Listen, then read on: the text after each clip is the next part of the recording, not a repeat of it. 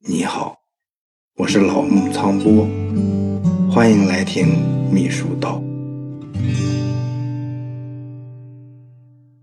呃，秘书呢是一个古老的职业，这就像老师呢也是一个很古老的职业一样。但是呢，统一把从事教育和教学的人称为老师，是从十九世纪末，也就是民国政府时期才开始的，到现在呢，才一百二三十年。而秘书作为一种官职，早在二世纪中国的东汉时期就出现了。当时呢是汉桓帝刘志，就是那个后宫有五六千个女人，但是最后也没有生下一个儿子的那个皇帝。他呢比较信任宦官，打击文化人。其实呢也只是限制一些文化人做官。诸葛亮呢是当时的大文化人，他有机会他就痛批刘志，他说的是亲小人，远贤臣。这是《前出师表》里面说的话，说亲贤臣，远小人，此先汉所以兴隆也；亲小人，远贤臣，此后汉所以倾颓也。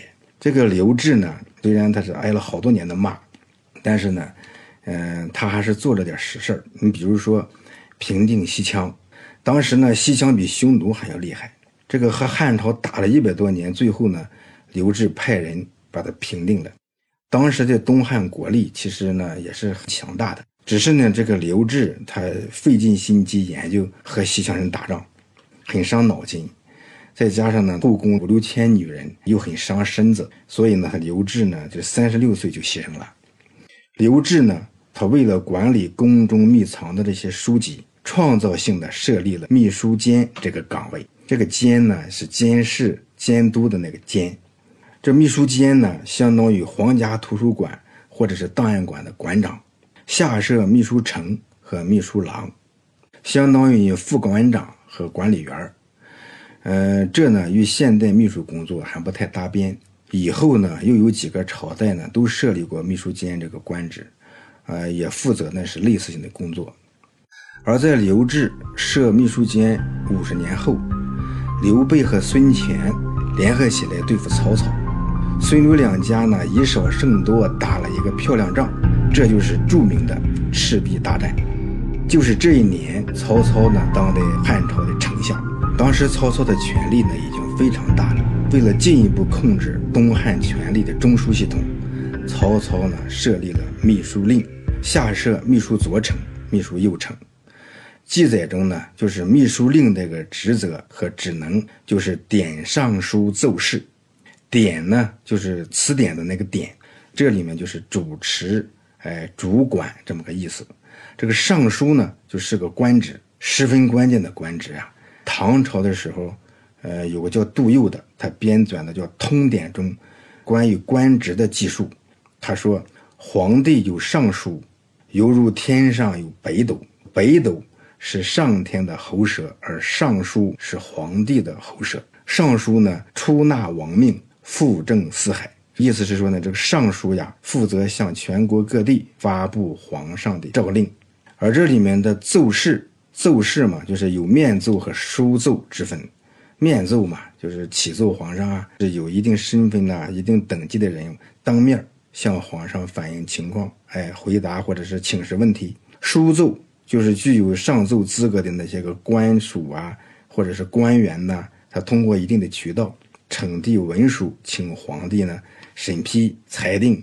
总之呢，曹操设立秘书令，其实呢就是负责收发处理机要文书、拟制和发布公文，以此挟天子而号令天下。你看，从职务的功能和作用来说，一千八百多年前的曹操曹丞相设立的秘书令、秘书丞，应该是最早的秘书官职。现在的秘书长，还有什么办公厅啊、办公室的主任，和那个时候的人家曹操设立的秘书令、秘书丞，在职能上、在职责上都十分的相似。曹操的儿子曹丕当了魏王以后呢，他把他老爹设立的秘书令改为了中书令，启用幕僚来负责自己的秘书工作。这个幕僚啊，这个神存在，呃，我以后呢有时间。呃，可以和你多谈一谈。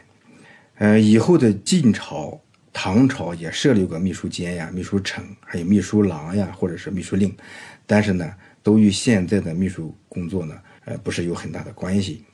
嗯，不管怎样说吧，就是现在的这些秘书长呀、办公厅主任呐，呃，这些角色和人家当时曹操设立的那个秘书令，在职能职责上非常相似。曹操设立的秘书令，应该呢，被看作是现代的。秘书工作的起源，这个和现代秘书工作，呃，在称谓上、工作性质上都很相近的秘书官职，就这个秘书令，比后来西方国家设立的类似的职位早了一千五百年。嗯，这个呢也是老木苍波个人学习的理解，也不一定完全正确。如果你有兴趣呢，呃，我们可以做进一步的探讨。而现在秘书学界呢。比较普遍的认为，秘书作为一个职业名称，最早呢是出现在十七世纪的欧洲。十七世纪的欧洲呢，也就是英国资产阶级革命时期。当时呢，有个鼎鼎大名的新贵族，叫做奥利弗·克伦威尔。他呢组建铁骑军和封建专制的查理一世作战。铁骑军差不多就是和成吉思汗的蒙古骑兵一样，凶猛神速，所向无敌。最后呢，把查理一世送上了断头台。这个克伦威尔啊，后来他的政治倾向呢，又比较像中国清朝时候的那个袁世凯，也是同样的原因，呃，颇受争议。呃，你说权力这个鬼东西，然后是越是聪明勇敢的人呢，他就一沾上边儿，他就是想当皇上。这个克伦威尔死后不久，这个查理二世呢，就把他的尸体挖了出来。还在大街上呢，对这个尸体斩首示众。最为神奇的是，奥利弗·克伦威尔的头颅从那时候呢就流落到民间，成了一件独特的收藏品。就那个面无表情的干尸头颅，被多次转手倒卖，在很多地方流落了三百年，最后呢，还是被他的母校剑桥大学，呃，就给收回去安葬了。在奥利弗·克伦威尔如日中天的时候呢。他设置和任命了一个全新的职位，来帮助他起草公文、处理外交和日常事务。这个职位呢，就叫秘书。担任这个秘书的人是后来英国最著名的诗人约翰·米尔顿。约翰·米尔顿呢，为克伦威尔写了很多很有力量的政论文章。他在处理外交事务中，还翻译和答复了很多就是拉丁文的书信。而英语中呢，秘书这个词也来源于拉丁文。在拉丁文中呢，秘书这个词的本意是可靠的职员，而英语中秘书这个词呢，还包含着就是秘密呀、知己呀，哎这样的含义。约翰·米尔顿呢，作为欧洲最早承担秘书这个职位名称的人，他以极强的责任心、夜以继日的工作，以至于双目失明。有一本书呢。它的中文名字是《失乐园》，不是这个日本人渡边淳一写的那本，就是出轨呀、寻情呀那个小说，而是约翰·米尔顿，呃，用七年的时间写下的长诗《失乐园》。他讲的呢是亚当和夏娃受撒旦的引诱堕落，最后呢被逐出伊甸园的故事。这首长诗呢，就是约翰·米尔顿失明以后呢他创作的伟大作品。约翰·米尔顿秘书呢，不仅是一位伟大的诗人。他是政论家、民主斗士，恩格斯呢就是非常认可他，认为他是18世纪启蒙思想家的老前辈。你看，秘书在欧洲作为一种职业，一开始就是一个很伟大的人来承担了。奥利弗·克伦威尔任用约翰·米尔顿为秘书以后，秘书呢作为一种职业的时尚，很快呢就风行了欧洲。当时的法国等欧洲各国的政府企业都竞相效仿，纷纷呢招聘和雇佣秘书来为他们工作。嗯，有一点呢得注意，就是现代的西方有些国家的秘书是一种高级的官员，有的相当于政府的部长。有句话是这么说的：说是谁控制了石油，谁就控制了所有国家。说这话的人叫基辛格。他呢，就是曾经是英国的，就是国务秘书，所以呢，你可以想到现在的一带一路战略是有多么伟大的意义。到了一九零五年八月，中国人呢再次启用了秘书这个职位。呃，这也是老木苍波的观点吧。这个说法呢，和主流秘书学界里研究的结果不太一样。他们认为呢，这是我国呢从海外第一次引进秘书这个职位。当时孙中山呢在日本组织同盟会，马君武首批加入了同盟会，并被推举为秘书长。马君武呢，他还和黄兴啊、陈天华等八个人联手起草了同盟会的章程。马君武呢，不仅仅是一位政治家，他后来呢，致力于改造封建教育的体制，成为和北大校长蔡元培齐名的一个教育家。一九零七年呢，光绪皇帝在巡抚衙门设立了秘书和助理秘书，各地呢也都相继设立了秘书这个职位，来负责处理公文和机密文件。这就是现代中国秘书的开始。